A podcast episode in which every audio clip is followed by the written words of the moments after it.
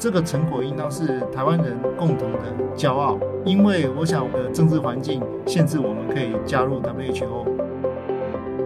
那香港真的是台湾一个很好的借镜哦，因为台湾也清零的几乎很成功。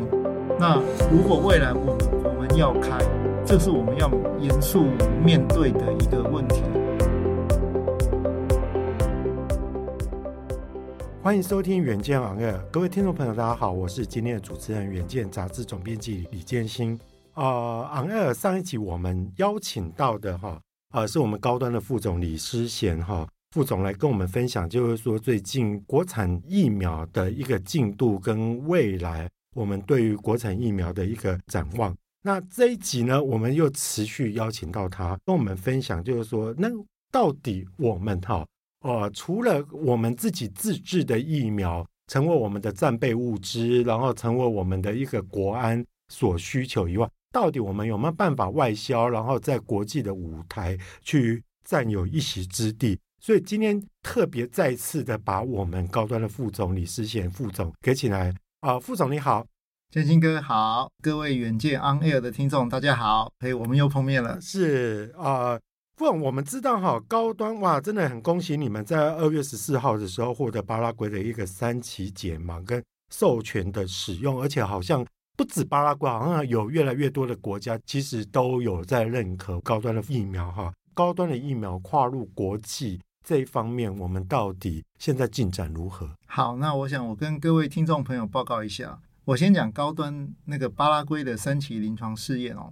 那它其实结果出来，我们也蛮振奋的。也就是说呢，它对比 AZ 的话，它的综合抗体效价大概是 AZ 的三点七倍。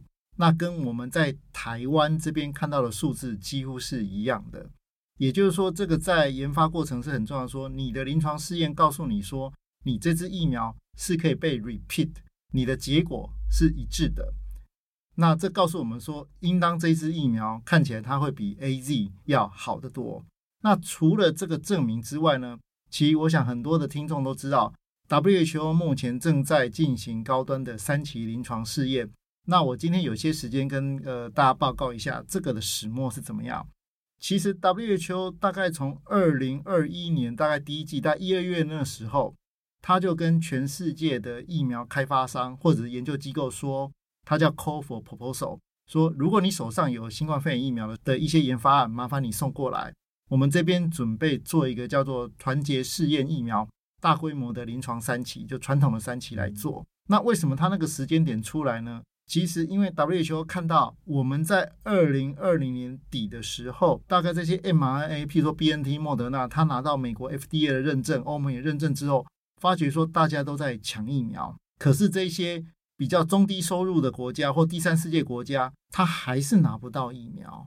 那跟 WHO 当初设想的有点不太一样。他觉得说，嗯，怎么这个样子？这样疫苗分配不平均的话，对全球疫情要解决是不好的。大家知道，这非洲一天到晚还会产生变异株，然后送给全世界。所以，就算你把西方世界国家的民众都保护好了。非洲只要不断的有变异株出来，输送到全世界或其他世界各个角落没打到疫苗的国家输出了变异株，那全世界还是在一起遭殃。所以那时候 WHO 就跳出来说：“好，那我自己来找这个所谓的这一些有机会成为 COVID-19 疫苗的这个东西，然后来帮他做临床三期试验。”那所以从那时候他就开始说，大概有一百多个案子送进去，然后他有一个专家委员会慢慢去筛。筛到最后，他选了大概二十几个疫苗做最后一轮的这个选择。那很荣幸的，高端是在里面脱颖而出，应当是第一名啦。所以高端是第一个被选为说好，那就是有高端疫苗这支疫苗，我准备把它投放到三个国家来做大规模的传统三期临床试验。这三个国家就是菲律宾、非洲的马利共和国以及中南美洲的哥伦比亚。那这个整个试验呢，都是 WHO 出钱，高端只要出疫苗，也就是说，包括试验的国家、试验的中心，包括后续的检体分析，包括一些公共卫生的调查，全部是由 WHO 出钱。那预估这个总共大概要收四万个人的临床试验，大概要花台币大概一百亿。那高端这中间只要出不用钱的疫苗给他们去做试验就好了。所以其实我要讲的是说，这个成果应当是台湾人共同的骄傲。因为我想我们的政治环境限制我们可以加入 WHO，我想大家都知道这个事情。但是却有一家台湾的生技厂商被 WHO 的专家委员经过这么多人的评选，被选进去说，我决定来赌赌看你这支疫苗到底它的临床三期有没有效，而且他花的经费是很可怕的，大概一百亿台币左右。所以我想，这个如果没有科学的一些很实证的东西。包括你的动物试验、你的临床前的这些药毒理的资料，包括临床一期、临床二期的资料，我想是不会被选上的。所以我只能告诉大家说，大家要对台湾自己的研发能量要有信心。对，哇，没想到就是说，我们高端的疫苗啊，不断是它让我们自己在面对这些 COVID 的时候，或者说在面对这些流行病的时候，我们可以自给自足。现在好像。我们也可以去救别的国家，尤其就是说第三世界比较落后的国家，而且我觉得更了不起。其实刚刚副总也提到，之前我们其实，在防疫的过程当中，我们老是觉得 WHO 在跟我们作对，那感觉上又帮我们贬义。可是没想到，就是说，其实我们用我们自己的软实力去证明了，我们不但能够在抗疫的时候自己做得很好，我们还能够去资助别的国家，哈。那其实刚刚副总你提到的那个 WHO 的团结试验疫苗哈，比如说现在像我们已经被选为就是说是去测试的一个疫苗嘛，那当然这个已经是入选就已经是一个肯定了。我们还是会比较关心，就是说哈，那我们的成功几率，就是说将来被确认的那个几率到底高不高？那那有没有信心？是，其实我们也在等待，因为这整个临床试验是 WHO 拥有的哦。所以我们也在等待它所谓的开牌啦。那至于说它怎么样，什么时候 开牌哦？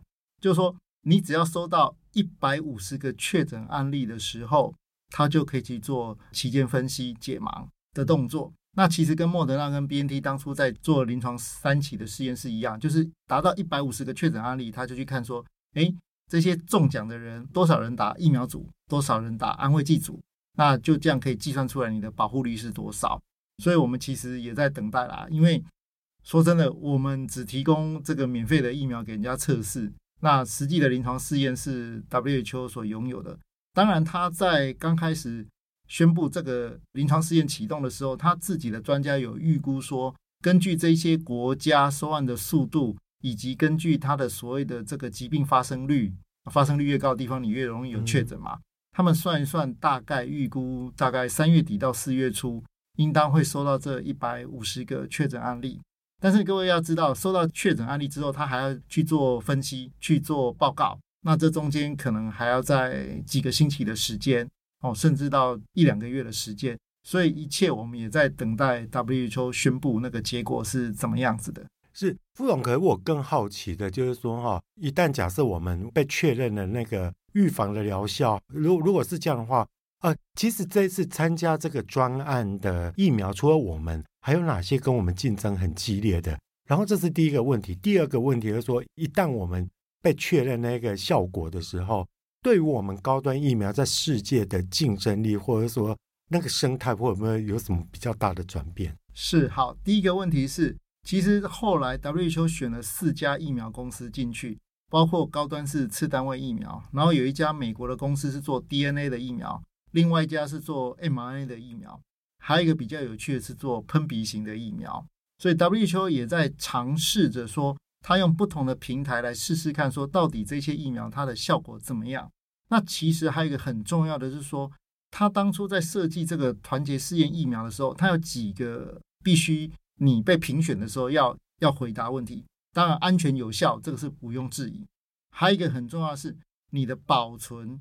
好不好保存？譬如说，大家知道 mRNA 要保存在负二十或负七十度 C，那你在譬如说非洲或这些中低收入国家，它是不可能有钱去建置这么高昂的极冷链的成本。那另外一个是你的保存期限有多久？那像高端现在的保存期限是被核到一年了。还有一个是说你的生产制造能力怎么样？所以它有一些因子来评估说你可不可以入选。那后来他选了四家，不过这四家里面高端是跑第一棒，跑得最快的，所以他陆陆续续都在收案。哦，所以这四家都是新兴的疫苗吗？是，都是新兴的疫苗的生技公司。哦，他为什么不选以前我们说现在在台面上的那几个天王？啊，因为那几个天王，他其实都已经证明它的效果了，而且 WHO 知道说那些 mRNA 的疫苗它相对比较贵，它的冷链保存跟运输相对比较麻烦。如果你有看到这几天的新闻吧，不是说非洲的疫苗好像有点过剩，就后来去查。是说，因为它打不完，因为它没有极冷链的设备，哦、所以很多疫苗就都报销丢掉了。是是是。那所以我们一旦假设通过试验了，或者说那那也确认效果之后，我们将来有可能取代现在的主流疫苗吗？或者是？好，其实每一个通过三期的疫苗，WHO 当然都有兴趣，但是他还是要看看说，实际上你接下来这个疫苗在这国家，我们叫做 real practice。真正在执行的时候，它有什么样的困难？尤其这些比较呃，我们讲落后的国家，那当然高端开发的是次单位蛋白疫苗，它的优势就是说它只要二到八度 C 下去保存，然后另外它打的这个副作用也少很多。那尤其是说大家可能第一季跟第二季都打完了，可是你看到我们在第三季的施打率为什么打不上去？有些人可能打到已经疲乏懒了，但是其实还有一部分人是。他已经受不了那些不良的反应，所以他可能要寻求一个更安全、打得比较舒服的疫苗。那这样子也会促进他的施打的意愿。所以它其实是有一点复杂的一些因子都在里面的。那当然，WHO 赞助这个试验，他当然也希望说有一天他能成功，这样 WHO 手上他也会多一个武器存在。选项就对对对，所以我们身为疫苗制造商，我们当然也希望说所有的疫苗试验都能成功。因为毕竟这是全体人类的事情，不是单一厂商的事情。大家一起来让民众有很多的选择，只要你愿意打疫苗都好，这样才能把疫情早日的给它扑灭。是，呃，刚刚副总有提到，就是说喷鼻型的疫苗嘛。那据我所知，就是说其实也有专家提出来说，现阶段的疫苗都是预防重症，并不是能够预防感染。那我不知道这样的论述到底对不对哈？这是第一点。第二点，好像也有一个论述是说，如果喷鼻型的疫苗好像比较能够去预防感染。假设是这样的话，现在高端有在朝这方面在进行吗？好，我讲一下。其实疫苗本来它最初开发的目的就是要预防重症跟预防死亡。那各位看到说，第一波这个武汉株一来。这个中国死了很多的人，到欧美也死了很多人，所以的确需要一个疫苗去预防重症跟死亡。那只是说它不断的突变改变，变异到现在的 Omicron，大家好像感觉说，哎，这个变异株好像比较轻症了。是是，那所以说疫苗的开发其实目标还是没有变哦，就是说我还是要去预防重症跟死亡。那当然朝着这个目的，如果能把 Omicron 也顺便对付掉。那是最好的，所以大家也可以看到，说武汉株开发出来的疫苗对 Omicron 的保护力的确是不够，但是还好 Omicron 它造成的这个感染之后重症比较少，这是人类中的幸运，所以还是需要开发所谓的次世代的疫苗。那次世代疫苗就开始大家要选择了，你是要用，其实我们变异株很多啊，阿法、贝塔、伽马、德尔塔、Omicron，那你要开发哪一个变异株当你的次世代疫苗？这个就是科学上又会经过一番的辩证辩证了。那后来有人开发贝塔，有人开发 Delta，有人开发 Omicron。那像高端的话，它是选择贝塔。我解释一下为什么。贝塔曾经在南非盛行，那它造成南非其实有一波很大的死亡。那还好，它并没有传到全世界。可是我们去看贝塔的这个变异株，它的这个变异点，它其实蛮大，也蛮广泛的。那甚至它可以 cover 掉 Omicron 或 Delta 的变异点，也就是说，用贝塔变异株开发出的疫苗对比武汉株来综合 Delta 或 Omicron，它的效果好很多。因为我们开发疫苗不能只看现在，我们要想说，那 Omicron 下一个会不会又是大魔王？所以你一定要找一个目前手上拿到变异点比较多的变异株来当你的次世代疫苗，这样子。才能去预测说未来也许我有一个新的变异株出来，在欧米克戎之后，它会比较有效果。所以，我们高端就选择贝塔的变异株来当我们的次世代疫苗来开发。那你可以看到说，莫德纳其实也有选贝塔，它也有选欧米克戎，都有。所以各个厂商他在选的时候，会有他自己的判断跟决定。好，那变异株开发完之后，接下来就是说，那这些疫苗来得及给人类使用吗？呃，答案是也没有那么快，因为大家经历过一两年，现在手上拿到疫苗在打得很开心的，那都是武汉株嘛。那有些人还是不想打，所以才会有不同的给药途径的这个疫苗平台又出来。譬如说，有人用贴片，有人用所谓的这个鼻喷剂。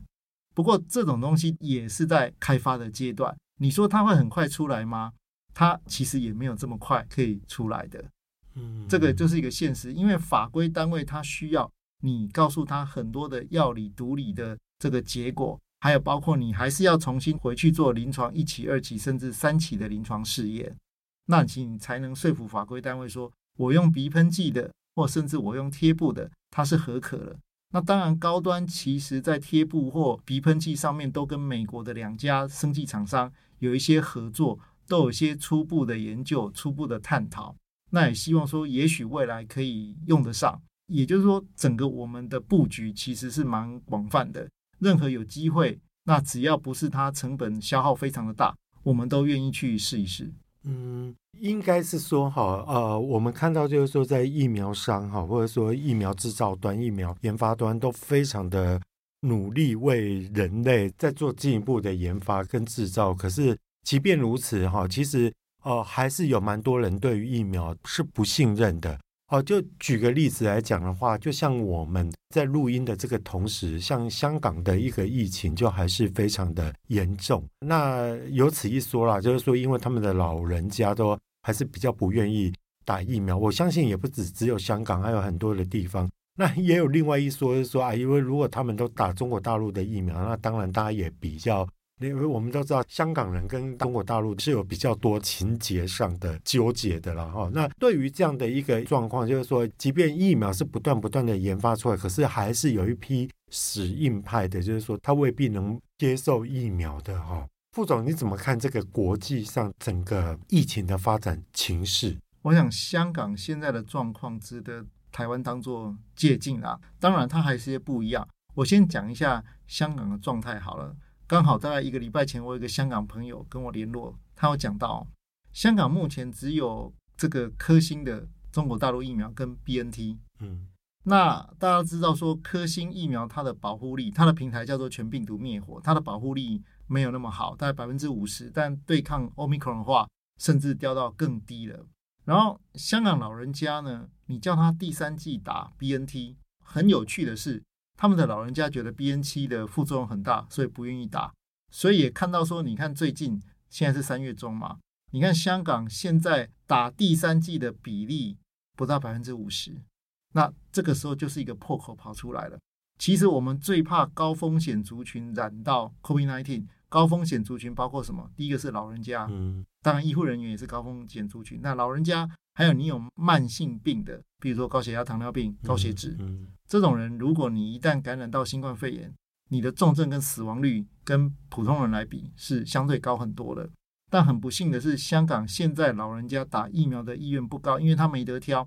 他知道说科兴的保护力不好，那我干嘛打第三剂？然后打 BNT，我又怕你有副作用，我又不想打。那反正清零嘛，我就撑在那里。结果不幸的是，Omicron 跑进去了。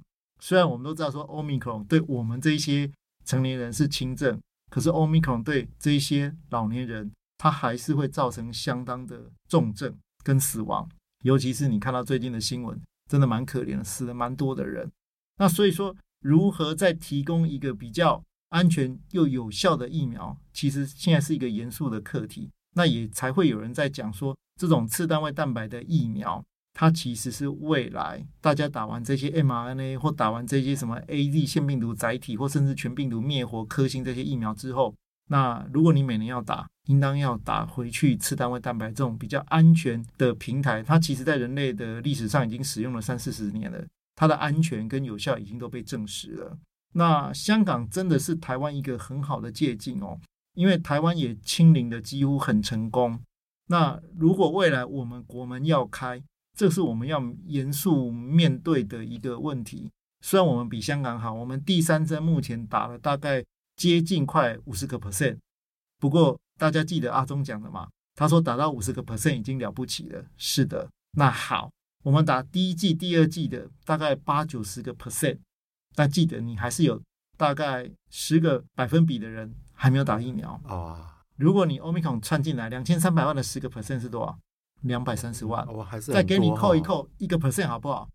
二十三万。哇，二十三万，你的医疗体系是没有办法负荷负荷的，这是一个很可怕的数字。所以只能说在这边再次呼吁各位听众。不管你家里的爸爸妈妈有没有打第三剂，或你本身有没有打，赶快去打。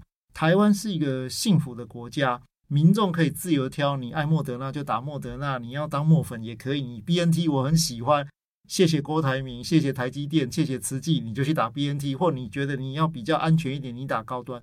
台湾真的很幸福，所以赶快去打第三针，绝对有效。那最新的报道，你看到日本已经在年你老人家打第四剂。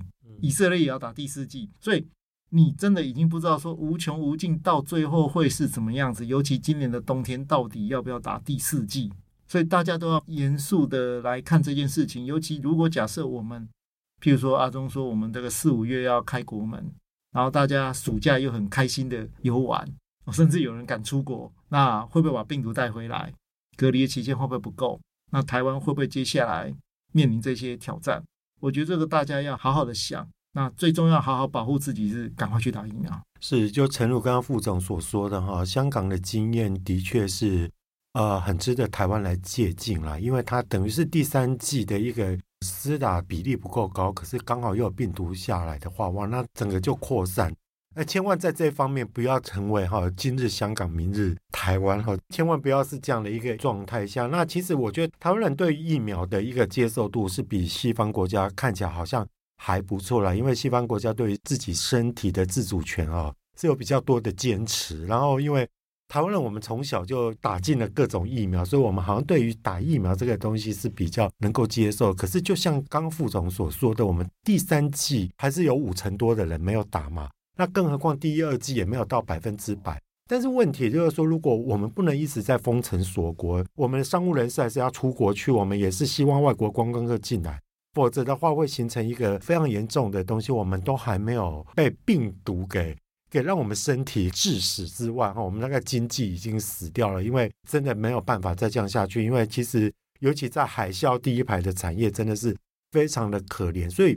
在这边哈哦，其实我不是医学专家，我也不能去佐证或者说去讲说哪个疫苗比较好。可是像刚刚副总所说的，我们台湾非常幸福，你可以去选择好几个厂牌的疫苗。所以说，如果能够打，还是尽量打。那把我们的施打率给提高之后，其实台湾呃，在整个那个疫苗才能够真正的流感化，然后才能够生活是正常化。好，今天非常谢谢我们高端的副总来跟我们分享这么多有关于疫苗，从他们的疫苗的尝试产业的一个状态，以及哎，我们终于也可以扬名国际，也就是除了我们自给自足之外。我们可能也可以去供应到国外的第三世界的国家。那一旦这个整个试验成功之后，或者说我们被确效之后，我相信对台湾的国际地位，或者是说在台湾疫苗外交也好，或者说甚至我们用救人的角度来看，台湾的医疗产业在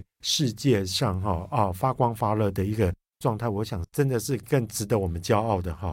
好，如果你想要了解更多的细节，欢迎参考资讯栏的一个连结。那如果你喜欢这一集的内容，也请分享给你的亲朋好友。那最后提醒你，每周一定要锁定我们的远见 On Air，陪你轻松聊产业、财经跟国际大小事。我们下次再见喽，拜拜，拜拜。